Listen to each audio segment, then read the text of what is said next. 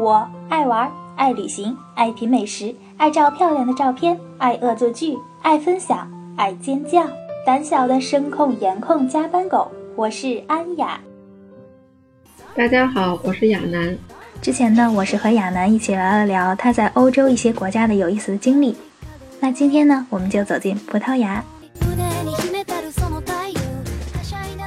葡萄牙是近代西方历史上的文明发源地之一嘛，也是殖民历史上很悠久的一个国家。比如说，我国的澳门就曾经是葡萄牙的殖民地。葡萄牙因为是在欧洲大陆的最西面，所以很多人呢觉得过去会比较麻烦，所以一般有的游客到了西班牙以后就会转到意大利了，就错过了葡萄牙。但其实去过葡萄牙的人都知道，葡萄牙真的很漂亮。那你到了葡萄牙之后，有没有感觉到哪些小细节体现了这个国家的优美？比如说，嗯，你刚进入葡萄牙就有一个点，瓷砖呢是当时中国传过去的，但是葡萄牙人呢，因为当时中国呃瓷砖传去欧洲，就欧洲的人都很新奇，哎，瓷砖是怎么做出来的？大家都在研究，然后大家葡萄牙人呢就就研究出来了，他就然后之后就把瓷砖发挥到了极致。它瓷砖就专门做出来特别的蓝色，他特别喜欢蓝色，因为海嘛，然后会把瓷砖做成各种的蓝色，然后整个一片片的墙，大街上一片片的墙，火车站、教堂都是这种瓷砖的蓝色，然后铺它会拼接成各种图案。有一种说法就叫做，有一种蓝叫葡萄牙的蓝，一眼望去，大街上不是灰灰的水泥的颜色。是那种白色、蓝色，甚至是各种彩色的瓷砖的墙贴出来，在阳光的照下很美。对，能想象，而且蓝色真的是很治愈系的一种颜色，会让你心很平静的感觉。你刚才一说有一种蓝是葡萄牙蓝，突然想起那那句广告词，就是有一种蓝是蒂芙尼蓝，世界上最贵的蓝。那在葡萄牙，除了这个瓷砖，还有没有一些特殊的景致给你印象比较深刻的？我在第一天晚上刚去的时候，在晚上去也不算特别晚了，是因为当时五点多天就黑了。呃，在街道上碰到一个学校的下学了，但他穿的是，别告诉我是中国校服，他穿的是魔法学院的袍子，就是这哈利波特的袍子。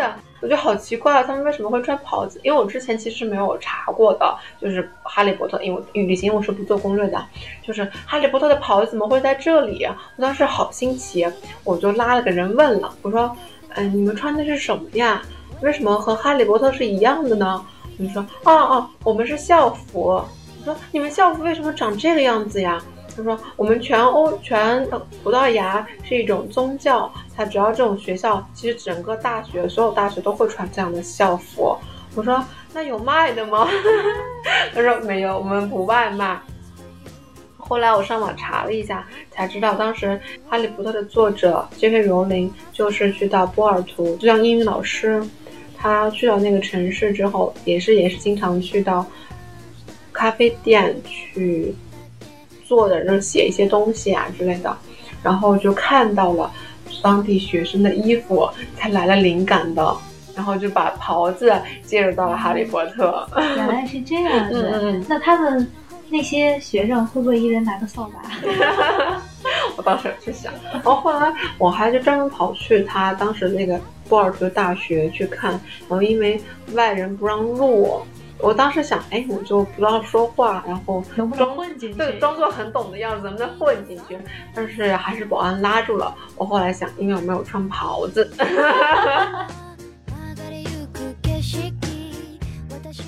呃，就当时。呃，J.K. Rowling 待的那个书店呢，就他写还是开始构思《哈利波特》那个书店，他在就在波尔图大学附近，就大概走路两三分钟就到了。后来还变成了一个景点，我这回也去了。它里面，它那个楼梯呀，就感觉特别魔法。它是两层的，进去是个大概旋转样式的楼梯。天上尤其特别特别好的一点就是房，就是房顶，它是一个天窗。然后是彩色的，上面有各种玻璃。哦，做的图案就特别的魔法，你整个人可能因为你自己想象吧，一进到那个书店就是哦，J.K. Rowling 曾经在这里做过构思过，我要不要也进去，坐到某个角落静静享受一下，说不定也能想出那种感觉，对，享受一些什么灵感。然后在那个书店最角落里面，就是一层就最底层的右左手边，在最角落有一个，你知道。哈利波特里面，它有那种手推车去上学，不是吗？然后他那个水动手推车啊，就在最里面还放呢。然后店员专门把那个车里面全部都放着各种哈利波特的各种集的，都放在里面。等于说他其实看到了的很多东西，就融入了他那本小说里面。哦，真的，也是侧面的把这一点的那个，把这块消费也带动起来了，大家过来看一看。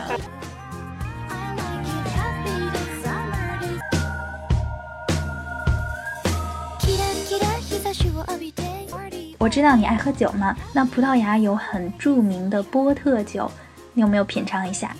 它其实和红酒特别像，但是不属于红酒，是也是呃葡萄酒和红葡萄和白葡萄合起来或者是分开的酿出来的。我当时还专门跑去葡萄波尔图的一个。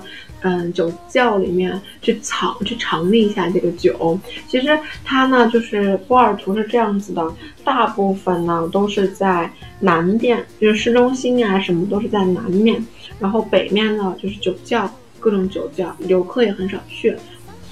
当时去到的是一个波特酒庄，然后当时有还有介绍历史的，就就很便宜，五欧嘛，然后你给你介绍历史，然后给你品尝好多好几种酒。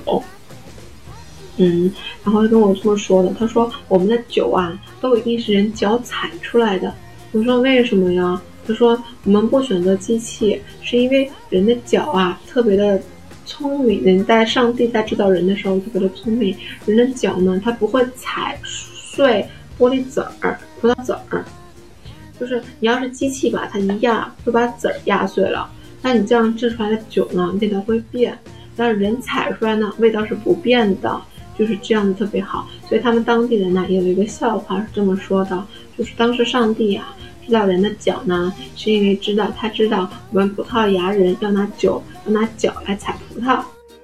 其实你刚才说脚踩的时候，我想起以前我小时候的确看过这纪录片，的确是这样子。但是刚才猛一说，我突然又想到，哎，就是就相当恶心的，就是嗯万一脚上有点啥，怎么没有脚气？它的波特酒的葡萄是还是长在岩石上的葡萄种出来的。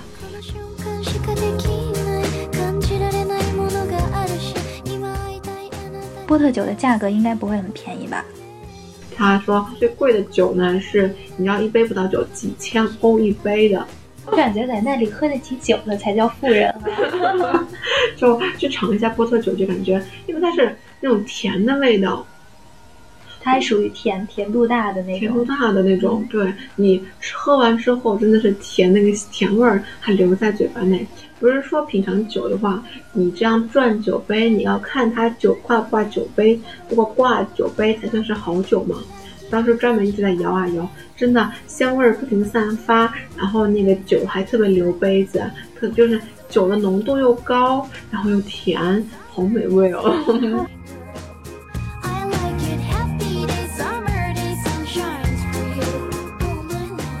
而且它就是储藏酒啊，就有特别的讲究。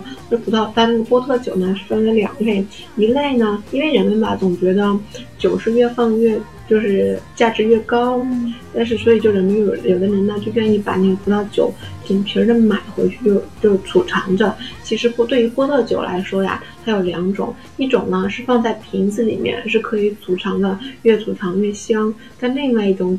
就另外一类呢，它只能放在木桶里面，只要它一离开那个木桶，它都会变变味儿。嗯，那因为那个木桶啊，就嗯要求呢又特别高，然后那个木塞子啊要求更高。然后我当时就问那个讲解员，我说有没有这个瓶塞坏了，然后使得整个一木桶都报废了的？他说有，但是呢是比如说可能性呢只在百分之零点几几。零点三呐，零点四啊，这样子。他说他是有的，就是瓶塞子坏了，然后整个桶都整桶酒都浪费了，有多少钱呢？嗯，然后就说那个最大的，他当时就是现场的有一个桶是大概是有几十吨啊那样子那么大，就是说我们那个，因为它每年都必须要清洗的。桶里面它怕长霉这样子，它桶是一定要清洗的。就说我们的清洗人员进去呢，都要戴那样防毒面具那样子的，因为它酒酒味太浓了，酒精度太高了，你进去会醉是吧？会醉。就他说清洗那么就十几分钟都不行，一定要戴防毒面具，就那样子都会醉，都头晕。说清洗进去，然后就可清老清了，然后再出来都会醉，都不能说一个人只能一天清洗一桶。我当时在的时候还正好碰到了，这真是一个小桶来着，就是平常我们在酒吧里面都不能看到那种那么大的木桶，大概一米这样子。有个人就在清洗，他先是把那个用一大管子很粗的管子把里面酒先就出来，他倒到另外倒到另外一个地方去，他要清洗里面。当时他倒出来那个时候，那个酒香味儿，你知道，整个酒窖里面都香。我就哦，我要尝，我要尝。就迷醉了那种，真的好美，就特别甜，整个空气当中都是甜甜的分子。感谢亚楠分享他在葡萄牙的有趣的经历。那如果听众朋友任何关于旅行的问题呢，都可以联系我们。今天的节目就到这里了，感谢大家的收听，我们下期见。大家再见，谢谢，拜拜。